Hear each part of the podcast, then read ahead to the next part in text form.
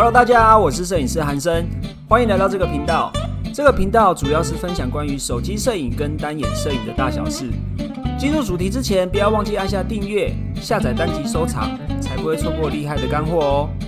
或是到我们的 Instagram 搜寻韩生影像，账号是 W U T A U N G，上面有更多短影片以及图文教学分享。而且即日起也可以通过网易云音乐收听本期节目，很期待能与你们在网络上相见哦。那我们开始吧。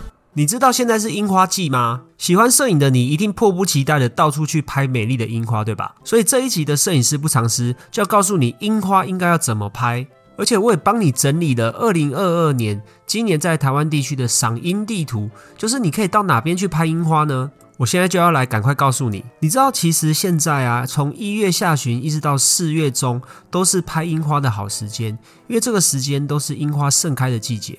那我现在就要来赶快告诉你，如果你想要拍樱花的话呢，你可以到哪边去拍摄？我第一个要推荐的就是阳明山国家公园，因为阳明山国家公园根本就是台北的后花园啊，它每个季节其实都会有不同的花盛开。像今年的阳明山樱花季，主要在一月底就开始有一个月的樱花季可以举行。不过，因为八重樱、吉野樱还有昭和樱这些花种都会相继的盛开，所以其实樱花季节呢，大概从一月下旬到四月中都有。阳明山这么大，哪边可以找得到漂亮的樱花可以拍嘞？所以你这边要注意听哦。阳明山樱花密集的地方，大致分布在阳明公园、阳明山第二停车场还有东方市这些地方，而且同时还有杜鹃花这些花种会一起绽放。非常漂亮，而且更棒的是，在赏花期间，阳明山都还有限定的赏花专车可以让你去搭。就算你没有交通工具，也让你拍樱花变得非常简单。应该没有理由不去了吧？而且刚刚讲的那几个地方啊，阳明山里面我最推阳明山的东方寺。因为假设如果你要拍樱花的话，樱花配寺庙根本就是一个万年不败的搭配组合啊！东方寺它的寺庙建筑有点日式的风格，它的寺庙庭院种满了吉野樱。那如果你想要拍吉野樱的话，我觉得三月是吉野樱最美的时候。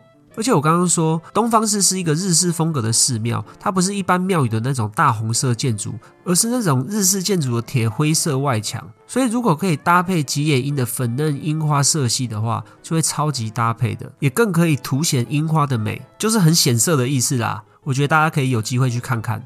我刚刚好像忘记讲了，阳明山还有一个地方有很多樱花，就是平津街的四十二巷。平是平安的平，金是精华的金，平津街。它每年樱花季就会开始盛开很多樱花，尤其是以四十二巷最密集。如果你想要去朝圣的话，开车可以从士林至善路三段七十一巷左转进入阳明山，沿途就可以看到很多山樱花，而且周遭也有很多休闲观光农场啊、咖啡厅、茶点这些，可以当做你周末去玩的好去处。接下来我想要跟你介绍三峡的大雄樱花林。大雄樱花林在新北市的三峡，最近也是非常热门。里面有八重樱啊、香水樱、吉野樱，总共有六大品种，总数将近四千棵的樱花树，会一直在一月到四月中盛开。而且你在不同月份还可以欣赏到深浅不同颜色的花。不过我这边要提醒一下，大雄樱花林的开放时间是早上七点钟到下午五点钟。我觉得如果你拍樱花拍累了，还可以安排到三峡的老街去逛一逛，吃吃小吃什么之类的，我觉得超棒的。接下来就是新竹的司马库斯。这个你可能听过，因为司马库斯真的樱花季超级有名的。他在新竹的坚石乡里面，它是一个泰雅族的部落，而且它是全世界最晚通电的部落。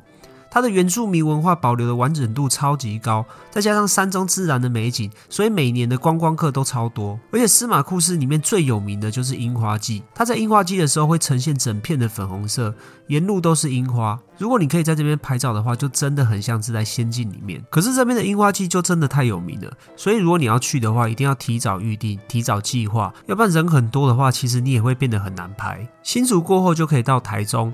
台中有一个很有名的赏樱景点，叫做福寿山农场。福寿山农场呢，它在合欢山跟雪山的群峰之间，里面有一个叫做千樱园的地方。这个千樱园竟然有海拔两千两百公尺，而且它的面积有十三公顷这么多，里面培育了六千多株的樱花，包含了绯寒樱、富士樱、昭和樱、吉野樱，还有大岛樱等六个品种，是不是听起来就超级厉害的？台中还有一个很厉害的地方是东势林场，东势林场你可能也听过，它距离台中市区大概一个小时的车程。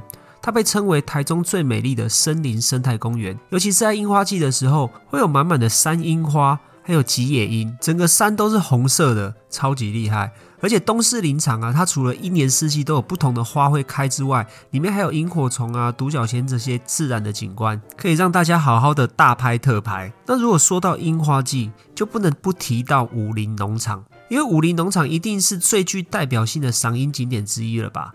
它是台中樱花圣地的武林农场，它光是樱花步道就长达三公里，总共有二点一万株的樱花，有十多个品种，所以每年樱花季的时候都吸引超多游客去前往拍照的。听说其中最厉害的樱花叫做粉红佳人，然后三月开始还有吉野樱、水蜜桃花可以看。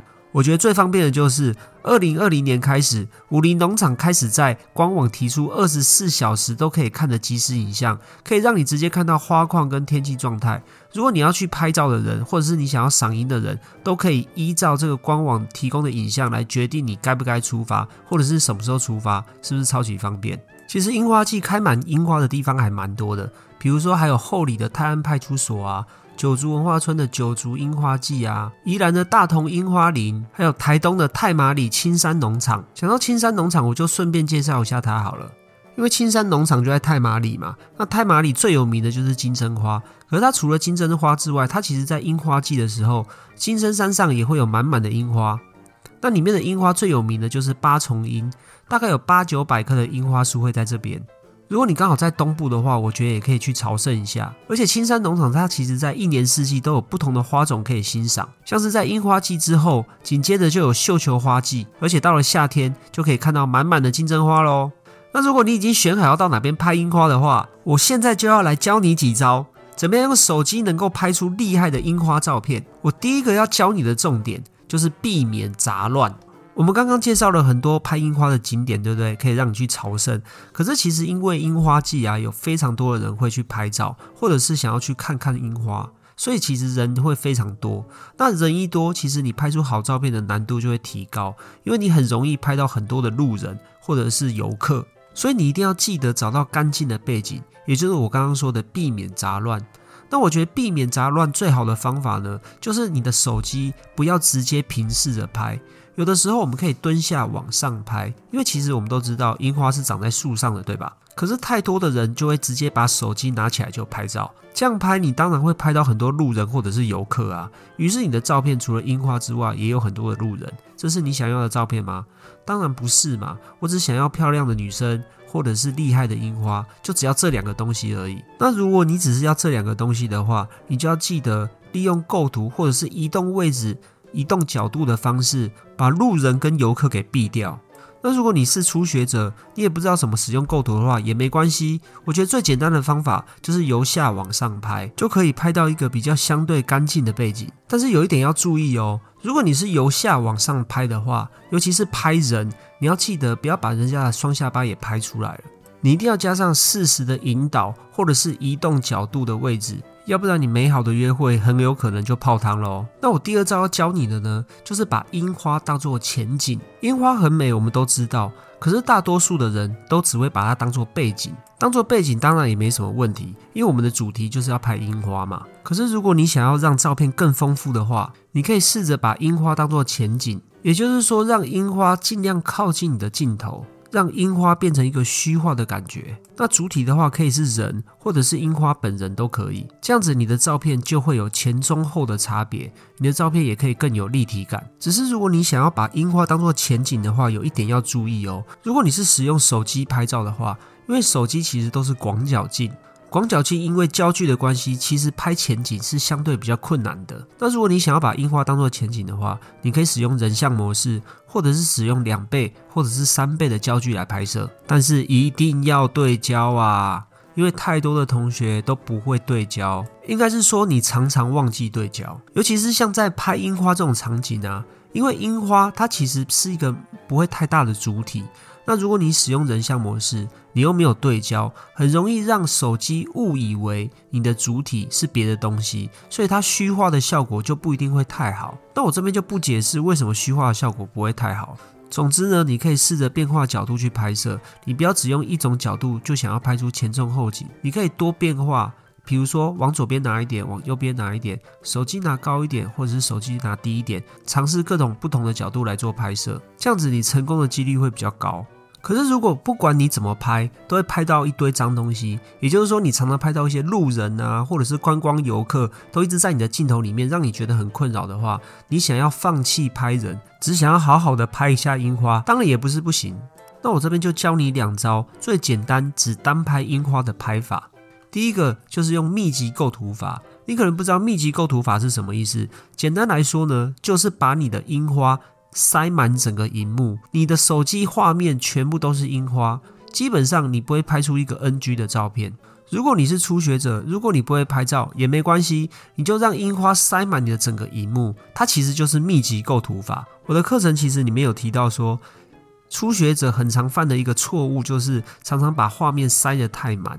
因为很多人会以为说，我只要把画面塞满，就是对主体表达、主体突出的一个最好的方式。可是其实不是这样的。虽然我是这样说，但是这种状况也会有例外。比如说我们在拍摄樱花的时候，就可以把画面塞满，这样基本上你就可以拍到一张好照片啦。如果你想要拍摄樱花的第二招，就是用微距来拍摄。你仔细看一下你的手机拍摄界面，当你在手机靠近樱花的同时，你的手机荧幕。可能会出现一朵小花，那个小花就是微距拍摄的意思。如果你是 Android 系统的话，它可能就是会一朵小花，或是它会告诉你说这个是微距拍摄。iPhone 的话呢，如果你是在 iPhone 十三之后才会有这个功能。那当你在使用微距拍摄的时候，微距摄影的时候，也是尽量把樱花塞满整个荧幕。不过你可以更近距离的拍摄到樱花的细节，比如说它的纹理啊，樱花透过光线的角度啊，都是非常好看的题材。所以说，就算你不会拍照也没关系，你只要使用微距摄影，通常你也可以拍出一张好照片。我相信发发朋友圈一定是不成问题的。以上就是这个礼拜跟你们分享樱花季的景点攻略，还有拍摄技巧。赶快把这一集的频道内容分享给你那些想去樱花季拍照，但却又不知道怎么拍的朋友。在路上听完这一集的内容，下车就可以直接拍啦。如果你想要学到更多技巧，可以先到说明页参加我的免费网络研讨会，或者是你也可以搜寻脸书社团“韩生影像摄影学院”，已经有超过九百位同学要跟你一起交流摄影作品啦。当然，你也可以搜寻我们的赖官方账号，你只要在赖上面搜寻小老鼠 H A N S E N 点 F O T O 就可以找到我们啦。那摄影师不藏私，我们下次见啦，拜拜。